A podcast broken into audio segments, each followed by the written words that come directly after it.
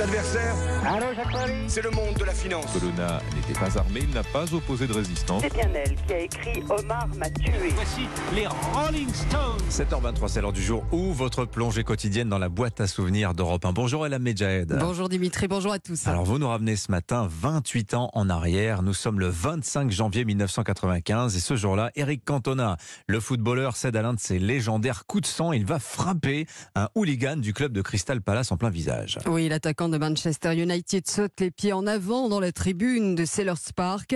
Eric Cantona se jette sur un supporter du club londonien. Cantona est accusé d'avoir porté atteinte à l'image du jeu.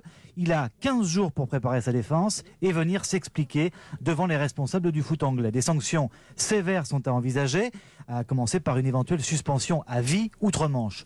Au bout de son geste fou, un nasillon de passage, le dénommé Matthew Simons. Après l'expulsion de Conto, le supporter se lâche et lance des insultes xénophobes.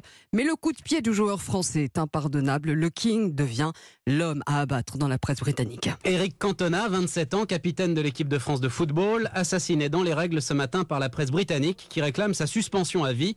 Espèce de voyou, titre le Sun, c'est la fin de Cantona, dit le Daily Mirror. Virez-le, conclut laconiquement le quotidien Today. Alors deux mois plus tard, Cantona comparaît devant un tribunal londonien et là le tumulte médiatique est à son comble. Oui, et la justice rend un verdict pour l'exemple devant les journalistes massés.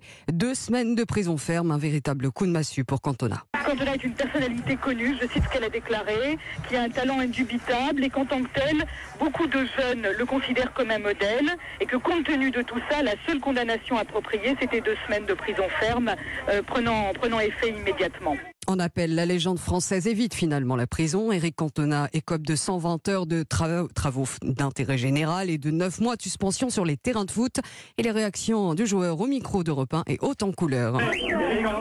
Quand les mouettes suivent un bateau de pêche, un chalutier, c'est parce que elles pensent que des sardines seront jetées à la mer.